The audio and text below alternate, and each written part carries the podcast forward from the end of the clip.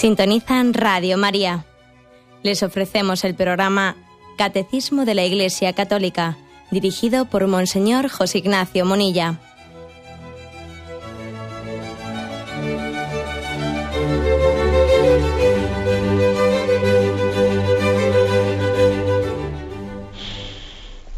Un cordial saludo a todos los oyentes de Radio María. Un día más, con la gracia del Señor, proseguimos el comentario del Catecismo de nuestra Madre la Iglesia. Habíamos quedado en el punto 2572, dentro de la explicación de lo que es la oración y cómo se nos introduce en la oración en el Antiguo Testamento.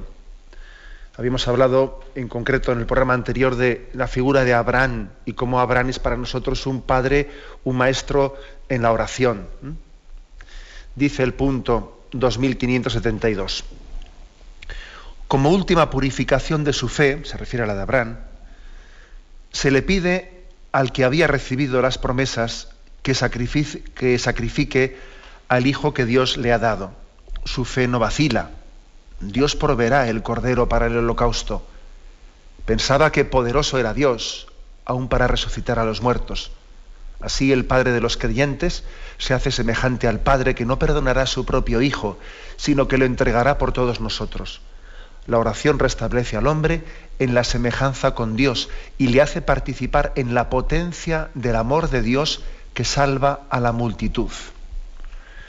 Bueno, pues vamos a comentar este punto, pero yo el primer comentario que haría es el siguiente. Yo me imagino que más de un oyente dirá, bueno, pero no sé, yo pensaba que nos iban a explicar eh, qué es la oración directamente, cómo se hace oración, ¿no? Y claro, nos, puede sorprender que el catecismo, antes eh, de, meterse en explicaciones muy concretas y prácticas, pues no se dedica al principio, sobre todo, ¿no? a hablarnos de la oración como de una técnica. A ver, ¿qué hay que hacer para hacer oración? Condiciones, esto como se... No, no nos habla de la oración como de una técnica, sino que dedica unos cuantos puntos a hablar de, hablar de la disposición de nuestra vida delante de Dios. ¿Eh? O sea que la oración no es, una técnica, sino que la oración es el reflejo de cuál es la disposición de mi vida ante Dios. No puede ser otra cosa distinta, es que de lo contrario es, una, es algo falso, son unas palabras que yo digo, pero que no expresan cómo yo me posiciono, o sea, cómo, cómo me presento ante Dios. Por eso aquí nos habla de Abraham y cómo Abraham se presentaba ante Dios en qué disposición, en qué actitud interior. ¿eh? Por eso no, estamos eh, evadiendo, ¿no? no estamos eludiendo el tema de la oración, no, no, le estamos poniendo cimientos. ¿eh? Esto es importante, estamos poniendo cimientos para entender qué es la oración. De lo contrario, nos equivocaríamos. ¿no? Si empezásemos aquí pues sin hablar de, eh, de, nuestra disposición de confianza ante Dios y abandono en Él, si empezásemos a decir, a ver, pues se, se hace oración de esta manera, coges, coges un libro, lees, unas frases, ahora las meditas, ya, pero vamos a ver, esto no es una técnica, ¿eh? la oración es la expresión de la verdad de mi vida delante de Dios. ¿eh? Bueno, hecha, hecha esta apreciación, vamos a, la explicación de este punto, que como veis hace referencia, menta, el pasaje pues, tan conmovedor del capítulo 22 del libro del Génesis, el pasaje del sacrificio de Isaac, ¿eh? que lo hemos escuchado pues, mm, bastantes veces, pero vamos a volver a leerlo para que tengamos fresca, fresca sus expresiones que aquí se explican. ¿eh? Génesis 22. Dice así, después de estos hechos, bueno, después de estos hechos, ¿eh? el contexto de este texto es que mm, Dios le bendijo a Abraham y el que parecía que no podía tener descendencia, el que parecía que ya pues, eh, se quedaba condenado a la esterilidad, Dios le da un hijo, le da a Isaac. Finalmente se ha cumplido la promesa, tendrás una descendencia. Y ahora ocurre algo sorprendente, ¿eh? sorprendente, ¿qué es esto? Génesis 22. Después de estos hechos, Dios quiso poner a prueba a Abraham, así que lo llamó. Abraham, respondió Abraham, aquí estoy. Y Dios le dijo, toma a tu, a tu hijo, el único, el único que tienes y al que tanto amas, a Isaac. Dirígete a la región de Moria y una vez allí, ofrécemelo en holocausto, en un monte que yo te indicaré. Al día siguiente de madrugada Abraham se levantó y ensilló su asno, cortó leña para el holocausto y en compañía de dos siervos y de Isaac se dirigió al lugar que Dios le había indicado. Al tercer día Abraham alzó los ojos y divisó el sitio a lo lejos. Entonces dijo a sus siervos, Vosotros quedaos aquí con el asno. El muchacho y yo seguiremos adelante para adorar a Dios. Luego regresaremos con vosotros. Abraham tomó la leña del holocausto y se la cargó a su hijo Isaac, mientras él llevaba el cuchillo y el fuego. Y los dos siguieron caminando juntos. Isaac dijo a Abraham su padre, Padre. Abraham respondió, Dime, hijo mío. Dijo Isaac, tenemos el fuego y la leña, pero ¿dónde está el cordero para el holocausto? Abraham respondió, Hijo mío, Dios proveerá el cordero para el holocausto. Y continuaron caminando juntos. Una vez llegaron al lugar que Dios había indicado, Abraham erigió un altar, preparó la leña y después ató a su hijo Isaac y lo puso sobre el altar encima de la leña. Pero cuando Abraham alargó la mano para tomar el cuchillo con el que, con el que degollara a su hijo, el mensajero del Señor le gritó desde el cielo, Abraham, Abraham. Él respondió, aquí estoy. El mensajero le dijo, no pongas tu mano sobre el muchacho, ni le hagas ningún daño. Ahora sé que obedeces a Dios y ni siquiera te has negado a darme a tu único hijo. Al levantar la vista, Abraham vio un carnero enredado por los cuernos en los matorrales. Fue entonces, tomó el carnero y lo ofreció en holocausto en sustitución de su hijo. A ese lugar Abraham le puso el nombre de El Señor proveerá. Y por eso hasta el día de hoy se dice en el monte donde el Señor provee. El mensajero del Señor llamó por segunda vez a Abraham desde el cielo y le dijo, juro por mi nombre, oráculo del Señor, que por haber hecho esto y no haberme negado a tu único hijo, te colmaré de bendiciones y multiplicaré tu descendencia como las estrellas del cielo y como la arena de la playa. Tus descendientes conquistarán las ciudades de sus enemigos, y puesto que me has obedecido, todas las naciones de la tierra serán bendecidas por medio de tu descendencia. Después Abraham regresó al lugar donde estaban sus criados y partieron todos hacia Berseba, donde Abraham se quedó a vivir. Bueno, es un texto conmovedor que el Catecismo de la Iglesia nos lo propone para enseñarnos a hacer oración, a disponernos delante de Dios.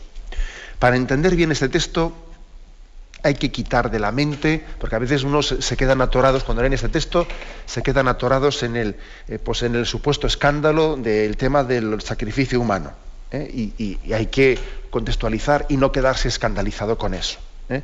Precisamente, precisamente, la, mm, novedad de la fe de la fe de Israel es que Yahvé no admite sacrificios humanos, a diferencia de otros pueblos que rodean de otros pueblos paganos, a los que se les ofrecen sacrificios humanos, la fe, la fe de Israel no admitió sacrificios humanos, ¿eh? con lo cual no, hay que quedarse en eso, porque es que sería como distorsionar el sentido del texto. ¿eh? Esto es obvio, ¿no? Esto además ha ocurrido siempre.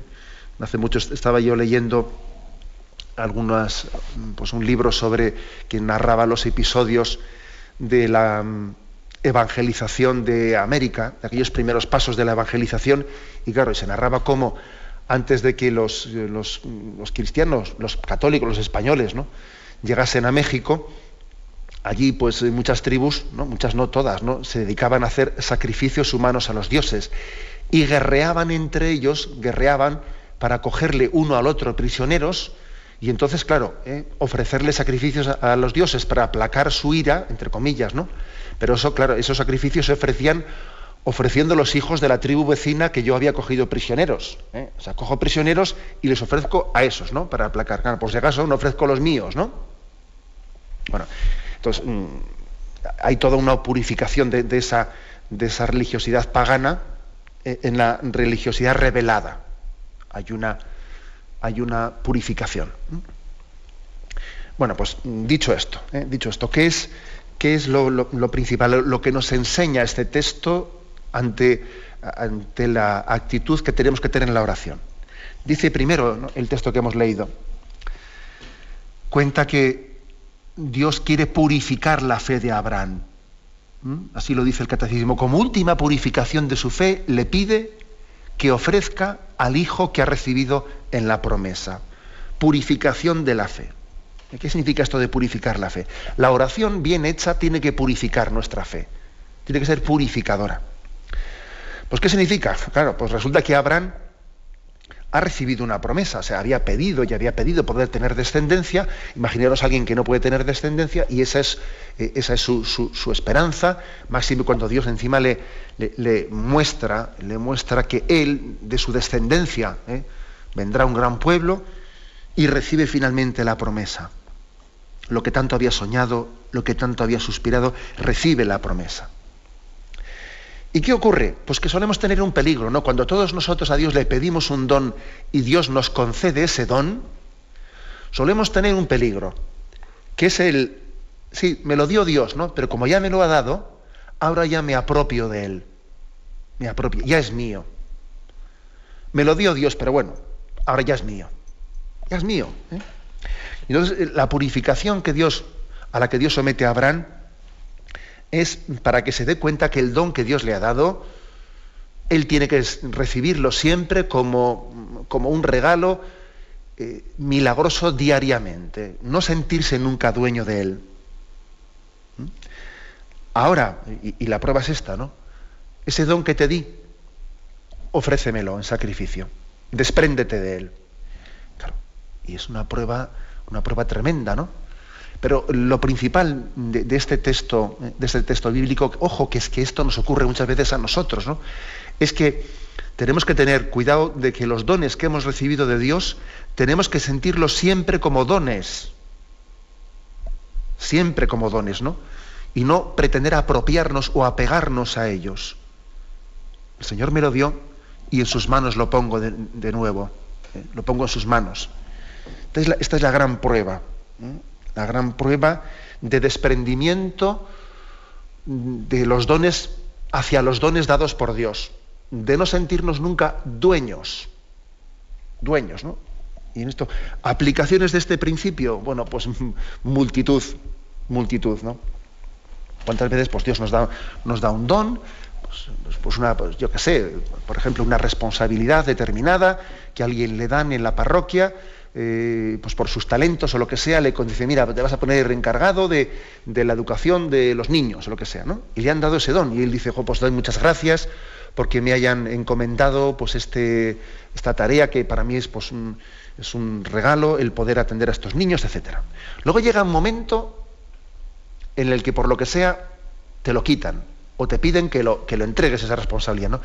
Y en ese momento eh, entras en crisis totalmente, ¿no? Porque tú porque entendías que aquello que estabas muy agradecido, porque te habían encomendado ese, asunto, ahora ya tú te has sentido como propietario de ello y ahora te, revelas totalmente, ¿no? Bueno, pongo un ejemplo concretito, que, pero yo quiero que cada uno de vosotros pongáis vuestro ejemplo personal, vuestro ejemplo personal de cómo tenemos esa tendencia, ¿no? Sí, Dios me dio un don, pero ya, ya me he hecho con él, ya es mío. Ahora ya me siento con título de propiedad. Esta es la purificación que Dios quiere hacer eh, a, la fe de Abraham. Mm, tener los dones de Dios siempre con conciencia de milagro, de, gracia, de gratitud, de gratitud, ¿no? No perder nunca la conciencia de gratitud en nuestra vida. Y por lo tanto de ahí tener un gran desprendimiento. ¿no? Esto es lo que decía Pablo. Ha llegado el momento que el que tenga, tenga como si no tuviera. El que posee como si no poseyese. El que tenga mujer como si no la tuviera, etcétera, etcétera. Ese texto famoso de Pablo, ¿no? Está un poco, digamos, sustentado en esta purificación de la fe. Bien, tenemos un momento de reflexión y continuamos enseguida.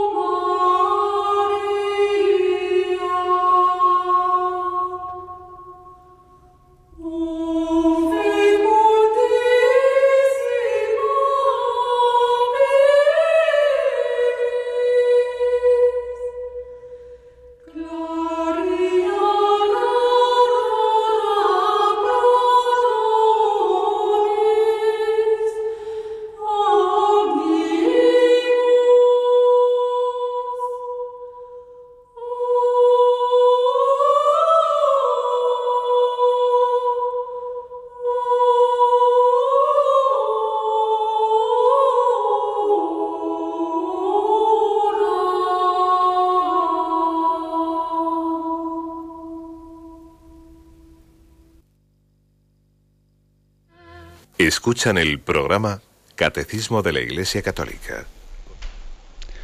Continuamos en la explicación del punto 2572. Hemos leído el pasaje del sacrificio de Isaac en Génesis 22 y nuestro primer comentario ha sido para explicar cómo en este pasaje hay una purificación de la fe, una prueba de purificación. En segundo lugar, nos insiste el, el catecismo, ¿cuál es la reacción, la reacción de, de Abraham ante esa prueba, esa prueba de purificación de decirle, ofréceme tu único hijo. Además, fijaros eh, que se enfatiza y dice, ofréceme tu hijo, el único que tienes. Otras traducciones también dicen, el amado.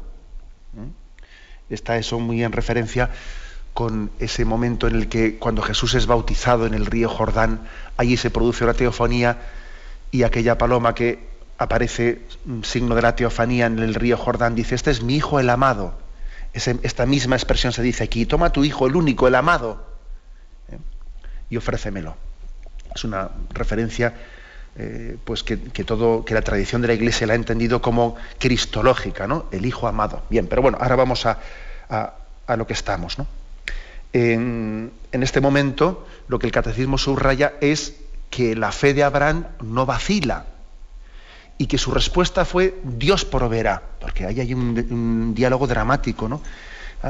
van, van caminando hacia aquel monte y Isaac dice, bueno, tenemos el fuego eh, y la leña, pero ¿dónde está el cordero para el holocausto? Y Abraham le responde, hijo mío, Dios proveerá, Dios proveerá el cordero para el sacrificio. Esta es la respuesta clave que eh, la Iglesia, el catecismo, quiere que aprendamos de ella para nuestra oración. Dios purifica nuestra fe. Y nuestra respuesta ha de ser Dios proveerá. Dios proveerá quiere decir, mira, yo no sé muchas cosas, yo, yo no entiendo mucho, yo solo sé que Dios lo sabe todo, solo sé que Dios sabe más, Dios sabe más. ¿Eh? Esta es la respuesta, esta es la auténtica oración ¿eh? del hombre ante Dios. No puede entender controlarlo todo, no puede entender tener ¿eh? pues los misterios de Dios eh, descubiertos, no puede, no puede pretender eh, pues juzgarle a Dios, porque es que tú a Dios no puedes juzgarle, tienes que amar y confiar en Él. ¿eh? Amarle y confiarle. Este es un drama de nuestra cultura, ¿eh? Es un drama de nuestra cultura. Que nos plantamos ante Dios como, no, pues a mí no me parece bien que Dios haga esto. Y cuando yo escucho esas cosas digo, pero ¿este quién se pensará que es? O sea, pero nos ponemos delante de Dios como si le sentásemos en un banquillo y le dijésemos, pues yo no estoy de acuerdo con este pasaje de la Biblia, ¿eh? tenemos una cultura, vamos, que es tremenda, ¿no? Es tremenda. Le sentamos a Dios en el banquillo y nada, allí empezamos allí a, ¿eh? a hacer de fiscal delante de él. Mm, la, única actitud razonable es esta, Dios proveerá, Dios sabe más. Yo lo que no voy a hacer es como si, si, es como si Abraham nos dijese, ¿no? Yo lo que no voy a hacer es coger un atajo un atajo desobedeciendo a Dios eh, para buscarme mm, mi vida. No, no, yo confío en Dios. Y confío en que obedeciéndole a Dios, en la obediencia, en el acto de obediencia y de confianza en Dios, Dios me mostrará el camino. Y claro, es que aparece, oye, aparentemente aquí entra en contradicción lo que Dios te pide con tu felicidad. Y entonces, ¿cómo resuelves este problema? Y Abraham es como si nos dijese, mira, lo siento, no creo en esa contradicción, no creo en esa contradicción. Lo que Dios me pide, la voluntad de Dios, no puede estar en contradicción con mi felicidad. Pues mira este caso, pues yo diría que sí, ¿eh? Fíjate en este caso concreto. Pues no, no me da la gana. Yo, mm, aunque pueda aparentar, ¿eh? aunque pueda parecer, ¿eh? en un momento determinado que el camino de Dios está en contradicción con mi felicidad, yo, yo confío en él. Dios proveerá como obedeciéndole y yendo por su camino me mostrará, me mostrará su bondad y su amor y su misericordia. Esto, esto que, os estoy diciendo así, dicho con estas palabras, ¿no? Tiene montones de aplicaciones en nuestra vida.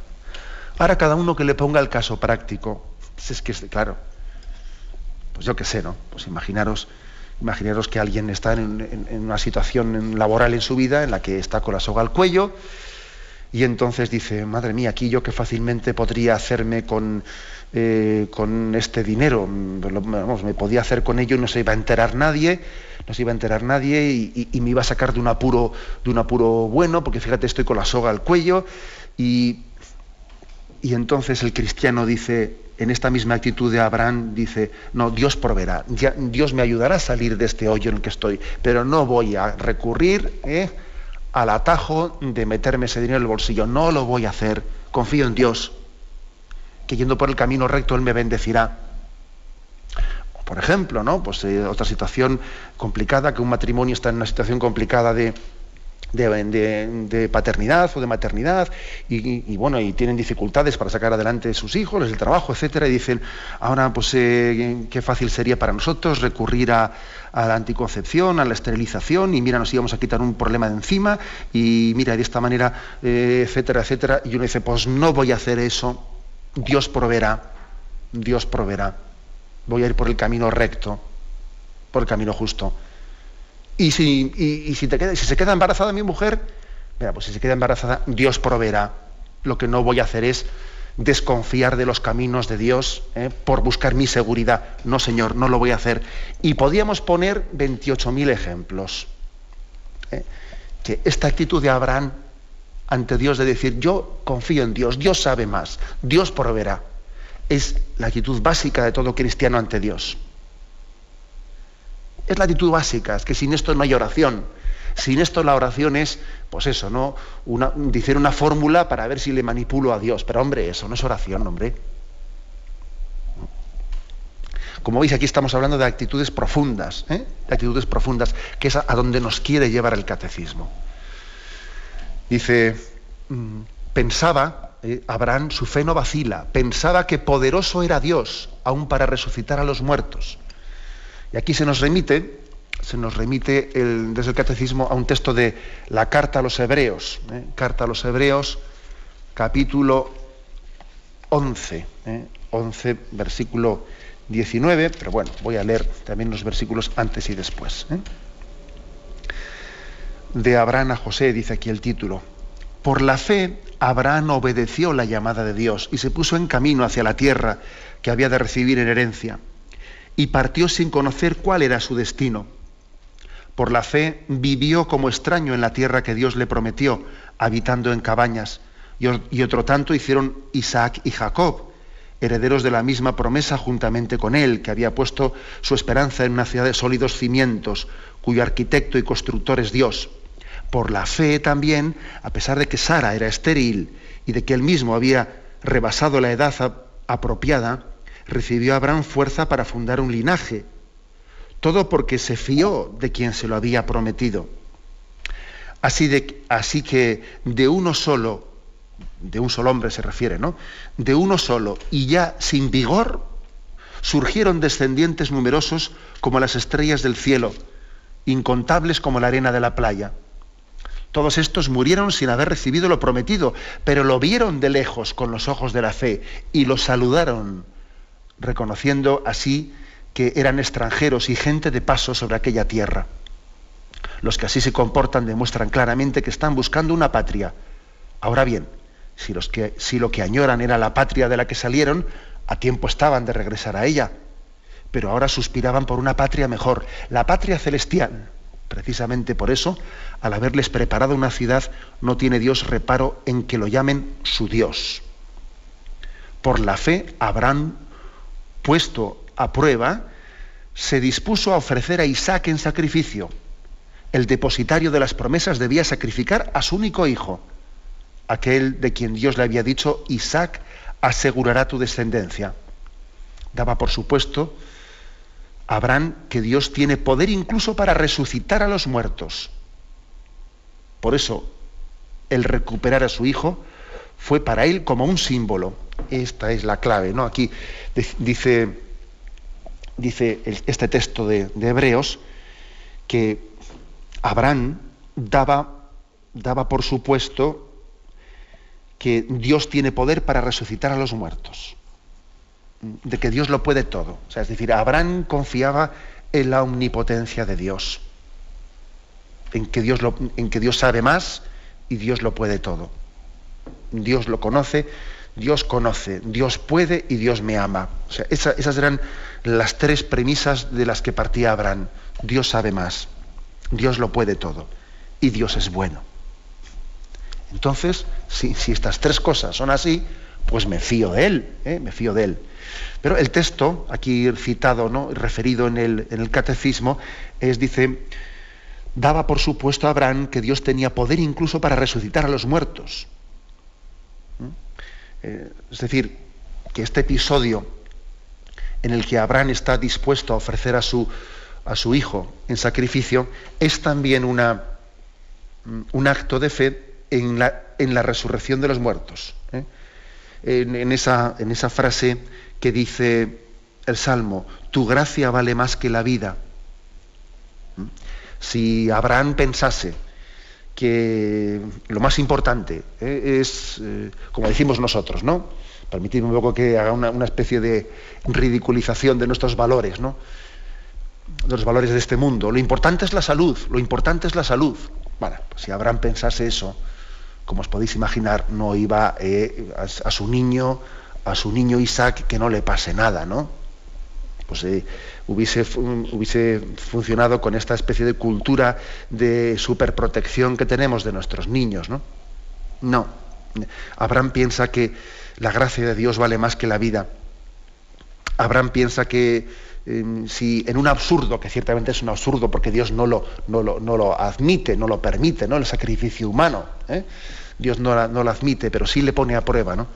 Si en un absurdo eh, tuviese que elegir entre la vida física y, el pecado, estarían totalmente dispuestos a entregar su vida física, es una especie de puesta, en escena de esa, eh, de esa, especie de lema, lema de los cristianos, antes morir que pecar, antes morir que, mm, pues, proceder contra, contra, la voluntad y contra la llamada de Dios. Eh, por esto dice el catecismo que detrás de la actitud detrás de la respuesta generosa de Abraham hay una fe en la resurrección de los muertos. ¿eh? Vuelvo al el punto, dice, pensaba que poderoso era Dios aún para resucitar a los muertos. Bueno, los mártires funcionaron así. ¿eh? O sea, es decir, un mártir da testimonio, da testimonio de que, de que Dios lo puede todo. Bien, ¿Qué es lo que nos quiere, por lo tanto, aquí concluyendo este punto, 2572, eh, qué es lo que nos enseña de cara a la oración? Bueno, lo que nos enseña de cara a la oración es, muy sencillo, es decir, el hombre dice, la oración restablece al hombre en la semejanza con Dios y le hace participar en la potencia del amor de Dios que salva a la multitud. Es decir, hay, eh, hay una participación, dice, en la potencia del amor de Dios como Dios, el que ora, el creyente, el que ora, sabe que Dios, eh, Dios nos quiere y que Dios lo puede todo. ¿eh? Por, lo tanto, si Dios nos quiere y Dios lo puede todo, yo me puedo perfectamente abandonar en Él y confiar en Él. Y en las situaciones más difíciles puedo decir, todo lo puedo en aquel que me conforta. No temeré, unido a Él. Es decir, esta es la omnipotencia del creyente, para entendernos. ¿eh? Esta es la omnipotencia del creyente, que Él es muy débil, pero como se fía de Dios, que lo puede todo, pues entonces en Dios lo puede todo. Es, es, la postura del creyente que dice, mira, yo soy muy débil, pero como, como confío en Dios y le digo, hágase tu voluntad en la tierra como en el cielo, o en el cielo como en la tierra, que sea lo que Dios quiera, Dios proveerá, confío en Él, es que se lo puede todo.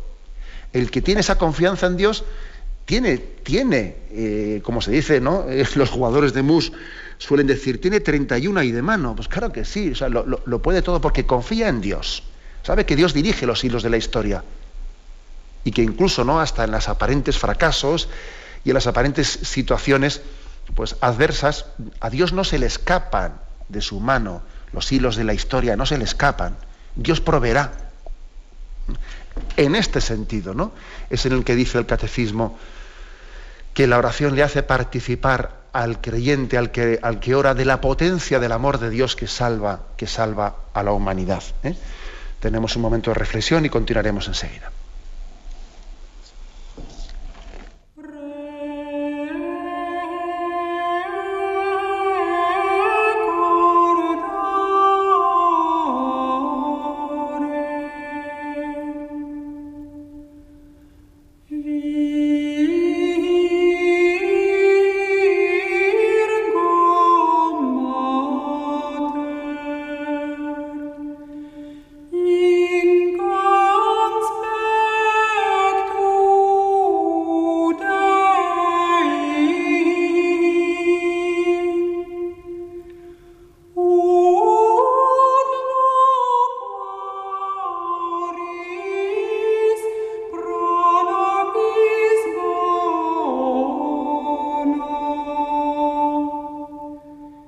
Continuamos en esta edición del Catecismo, continuamos con el punto 2573.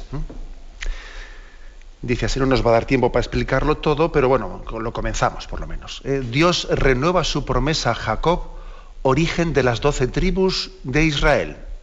Bueno, pues vamos a leer, si os parece, antes de continuar leyendo, leer este pasaje, porque yo sé que, todos estamos un poco necesitados de que se nos refresquen eh, la historia sagrada y bueno, pues porque sí, más o menos la conocemos, pero andamos un poco peces, vamos a ser sinceros. ¿eh? Que empiezas a preguntar, a ver, ¿quiénes son los hijos de Isaac y tal? Bueno, pues nos liamos un poco. ¿eh? Entonces, eh, sabéis que Isaac, el hijo de Abraham, tuvo como descendientes a Jacob, a Esaú, y aquí, más tarde, en Génesis 28, se habla de el sueño de Jacob.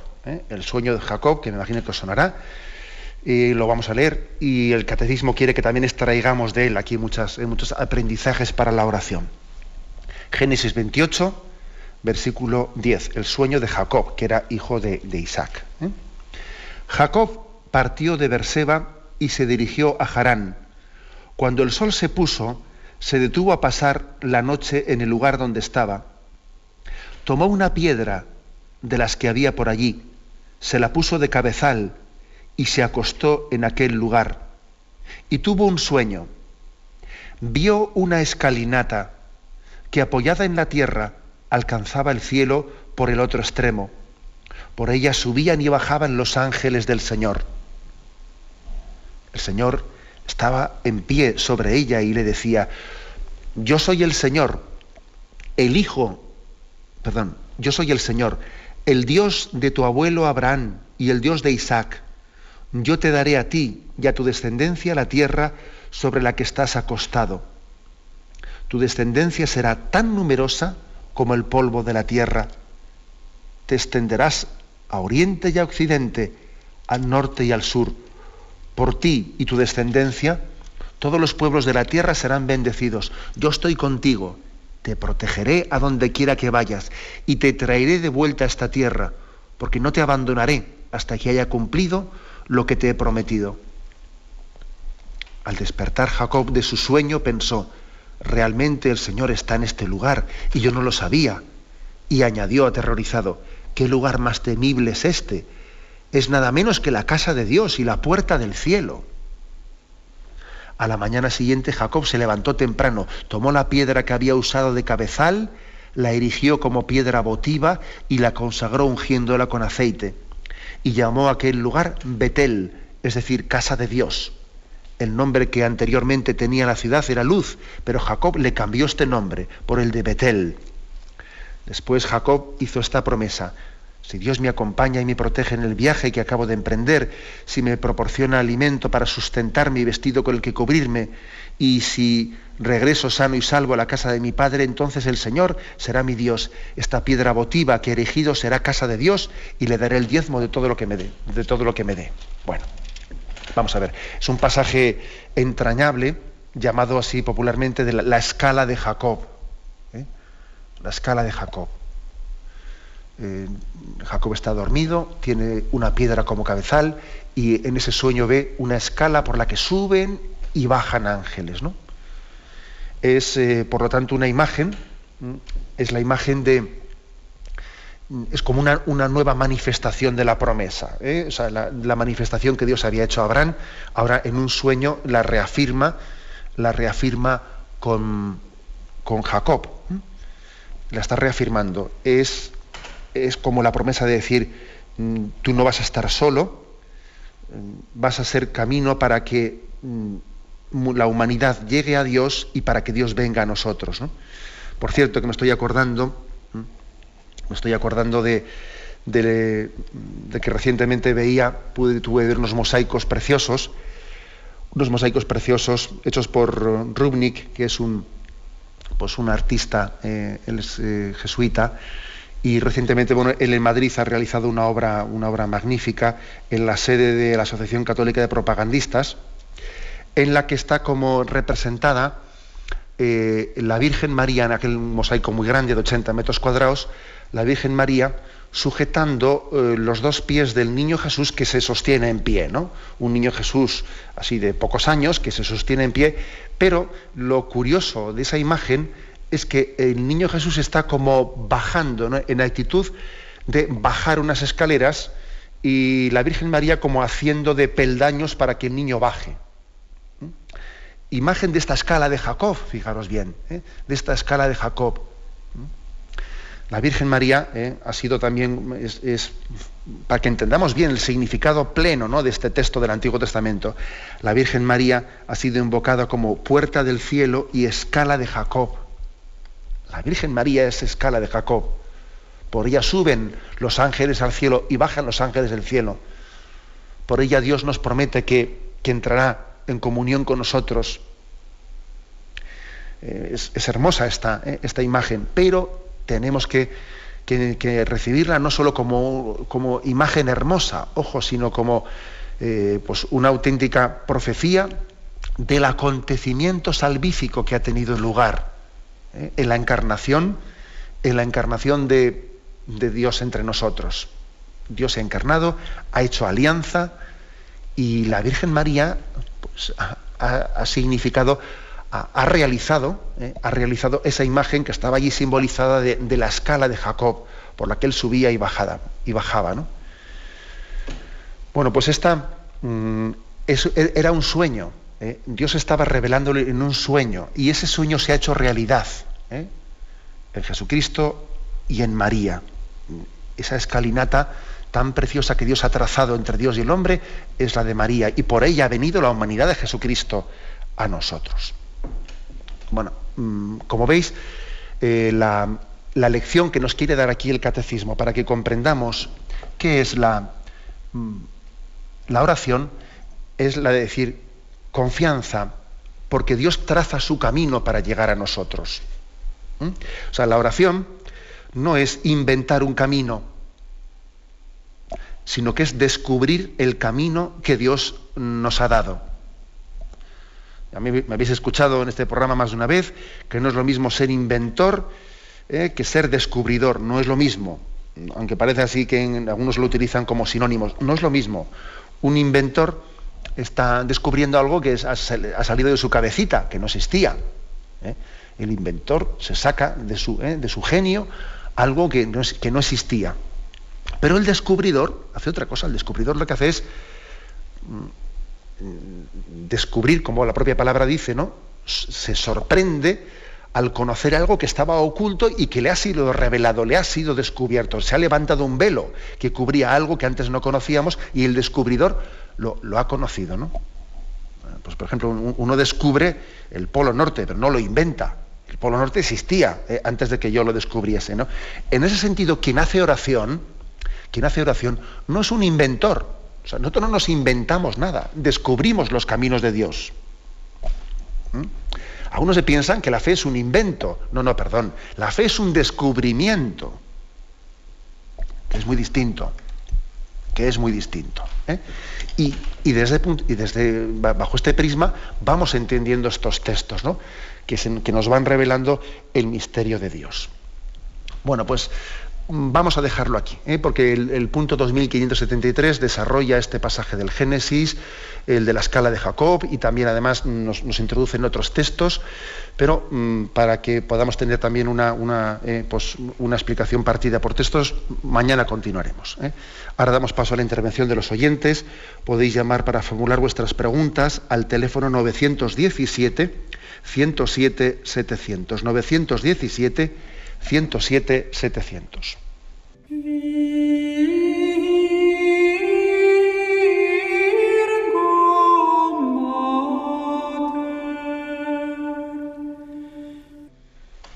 Sí, buenos días, ¿con quién hablamos? Buenos días, padre, yo soy Cándida de Jerez. Adelante. Mire, yo es que tengo una, no tiene nada que ver con, con lo de hoy, es lo de que habló usted hace dos días de la, de la extrema unción que yo me cogió con la única hermana que tenía, estaba sola con ella y sabía que se iba a morir aquel día, pero lo único que se me ocurrió fue rezarle a la Virgen y ella estaba todo el día diciendo Jesús mío, misericordia. Y no, no llamé yo al sacerdote estaba tan aturdida que no lo llamé. Total, pero ella estuvo todo el día diciendo Jesús mío misericordia y yo rezándole. Y pero se murió en mi brazo y no y no vino el sacerdote y ahora tengo yo esa pena de que no le dio la extrema unción el sacerdote.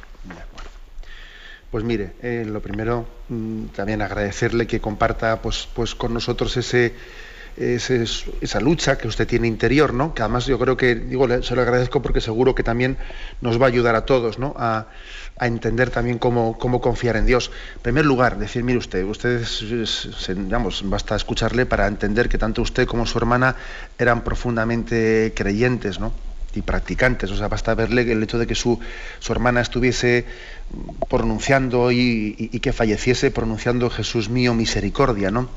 Y que ustedes orasen juntas, e invocasen a la Virgen, etcétera. Bien, usted en ese momento, pues claro, pues por, el momento tan especial que es, se siente bloqueada, ¿no? Se siente bloqueada y no se le ocurre llamarle al sacerdote, etcétera, pues porque siempre sería como un gran consuelo el que recibiese la extremoción en último momento, ¿no? Y entonces ahora siento como el dolor de decir, ay, yo podía haberle dado algo más que no le he dado y me quedé bloqueada.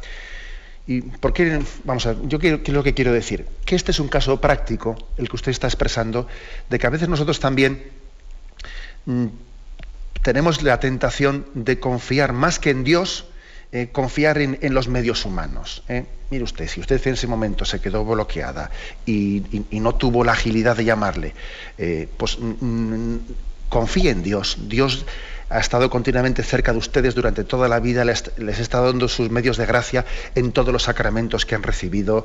en ningún momento está dicho que el, sacramento de la extrema opción sea un sacramento indispensable para la salvación. Es una gran fuente de gracia y conviene recibirlo, etcétera. Pero por supuesto que alguien puede, puede fallecer en gracia de Dios sin haber recibido el sacramento de la extrema opción. Luego, mire, es un caso concreto este para que usted confíe más en Dios, sabe que incluso en, los medios que usted pone. ¿eh? Los medios que usted pone, ay, me acordé, le llamé al sacerdote. Bueno, pues mire usted, se olvidó, Dios, Dios en ese momento no quiso darle a usted, o sea, no, no, dispuso darle el que usted tuviese la agilidad para, para llamarse, quedó usted bloqueada. Dios, es, Dios le, ha dado su gracia a su hermana contando con, también con las limitaciones con las, que uno con las que uno reacciona en un momento así.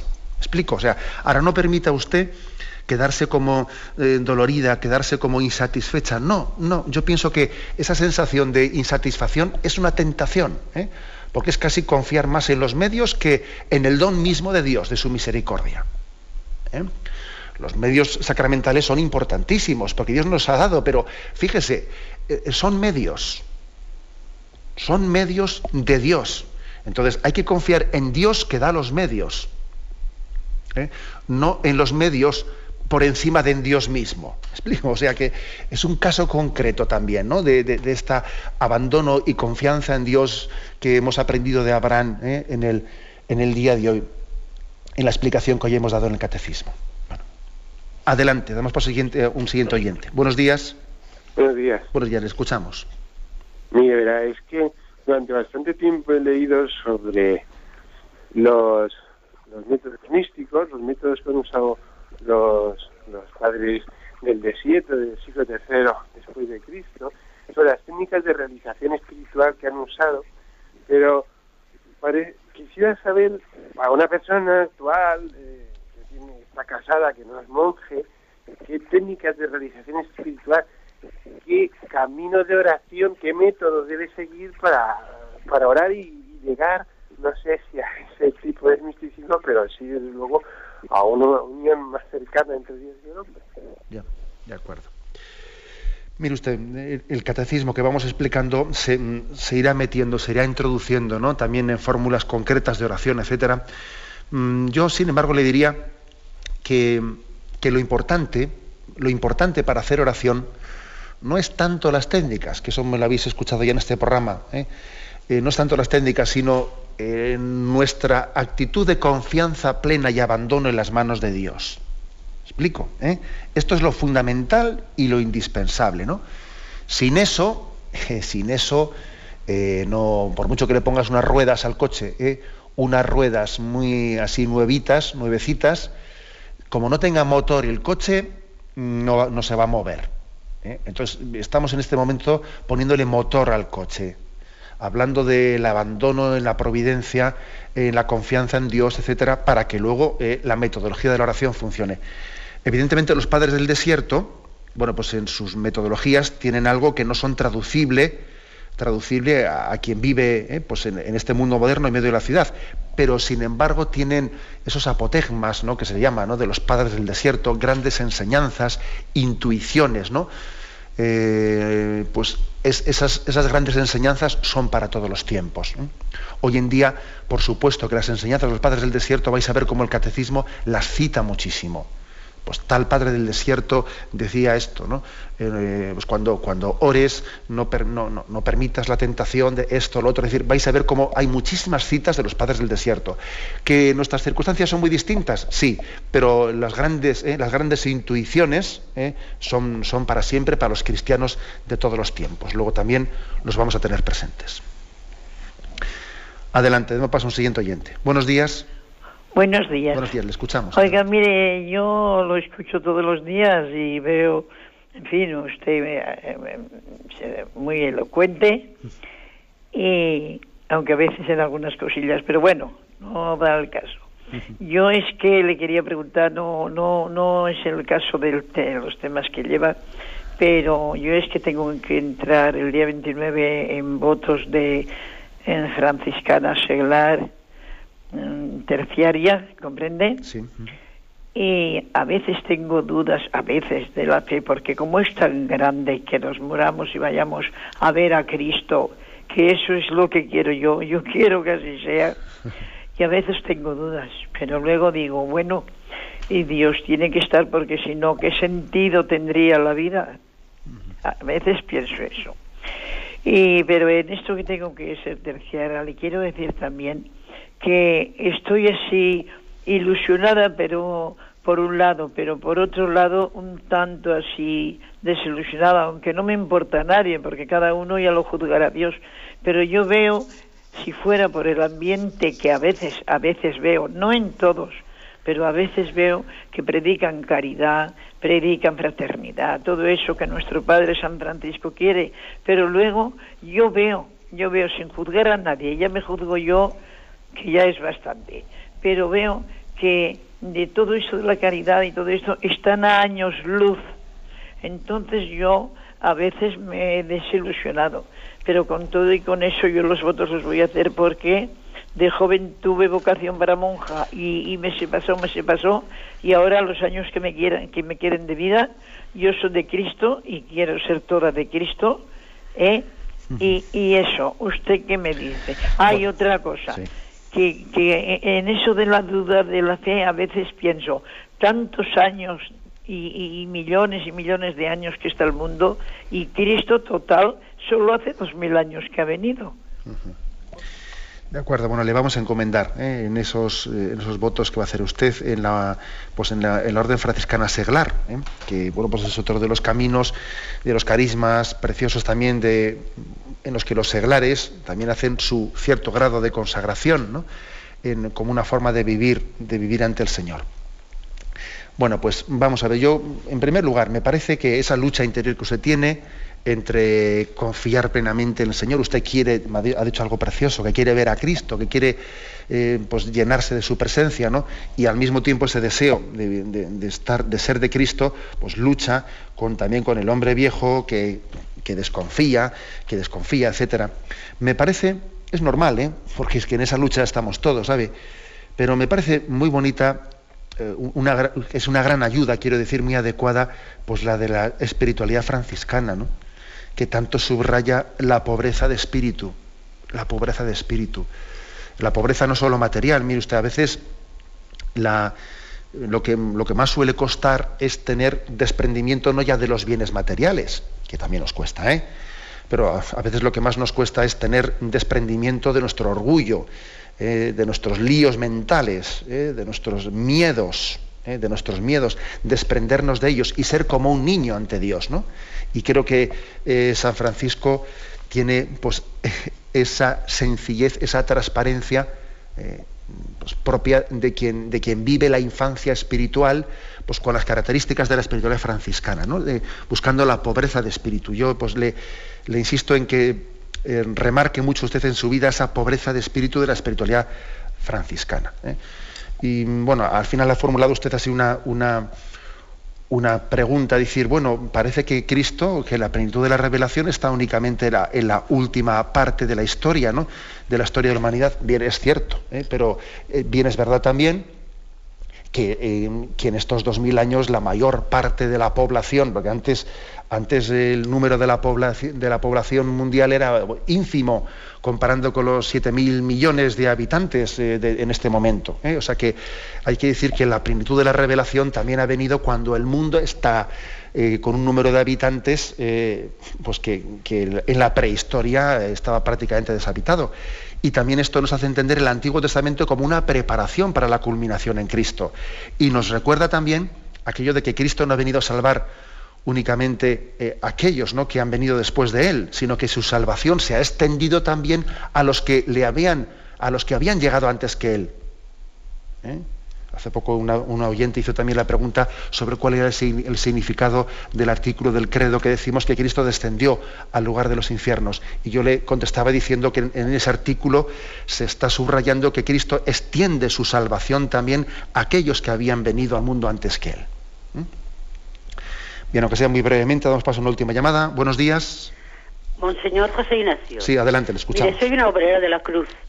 Es que mi, tengo una duda desde ayer. Resulta que tengo amistad hace tres o cuatro meses con un religioso trapense y resulta que yo, yo para mí la calificaba de espiritual porque yo soy una persona muy abierta, estoy muy enferma, monseñor. Estoy ofrecida por los sacerdotes de toda la vida y, Jesús me ha tomado la palabra. Entonces, estoy muy muy enferma, no, no me puedo valer, o sea, bueno, me valgo, pero me lo tienen que hacer todo. Pero resulta que hice amistad con un, un por teléfono, ¿eh? Ah. Con una, eh, eh, porque he pedido muchos libros para amigas religiosas mías de San Isidro de Dueñas. Le vamos a pedir que sea este, breve porque nos falta este, poquito este, tiempo. Mire, un momento. Me han dicho en, Radio María que tengo tiempo. Yo estoy, estoy, he llamado enseguida, pero me han cogido todos. no sé qué ha pasado. Bueno, pues yo quería escribirle, pero me urge, porque viene el Adviento y ya, ya no, ya no hablaré más. Entonces, nada, simplemente decirle. Ayer le dije, mira, yo, yo soy una persona muy abierta y te digo, mi espiritualidad es el abandono total en las manos de Jesús. Estoy totalmente abandonada. Oye, dime algo tú de la tuya. No me dices nunca nada de la tuya. Oye, don, don José Ignacio, la amistad espiritual no es compartimiento de la espiritualidad de, de la espiritualidad de dos personas, si no, no vale. O sea, yo, yo digo lo mío, pero esa persona no quiere decir ni, ni soñarlo. Yo no digo nada de lo mío. Lo mío está encerrado en llave. ¿Usted qué cree? ¿Es egoísmo o eso es o, qué? ¿Qué clase de amistad es esa? Porque yo para mí lo considero espiritual, pero yo no veo claro lo de él. De acuerdo, le contesto brevemente porque se nos echan las, las señales horarias encima. Mi consejo sería no problematizar eso. ¿eh? Hay personas pues, que igual tienen tenemos más facilidad de expresar nuestro mundo interior. ¿eh? Otras personas, pues igual usted les, pregunta, ¿cuál es tu espiritualidad? Y, no tienen igual una, pues no sé, no están familiarizados con expresarse, ¿no? Un monje, pues, un monje trapense, pues igual vive intensamente una espiritualidad, pero no está acostumbrado a expresarla, etcétera. Yo, mi consejo sería el no problematizar, ¿no? El que cada persona tenga un nivel de expresión distinta. Vamos, eso es mi todos somos distintos y yo creo que hay que tener la paciencia de adaptarse al ritmo de expresión de todas las personas. ¿eh? Bien, tenemos el tiempo cumplido. Me despido con la bendición de Dios Todopoderoso, Padre, Hijo y Espíritu Santo. Alabado sea Jesucristo.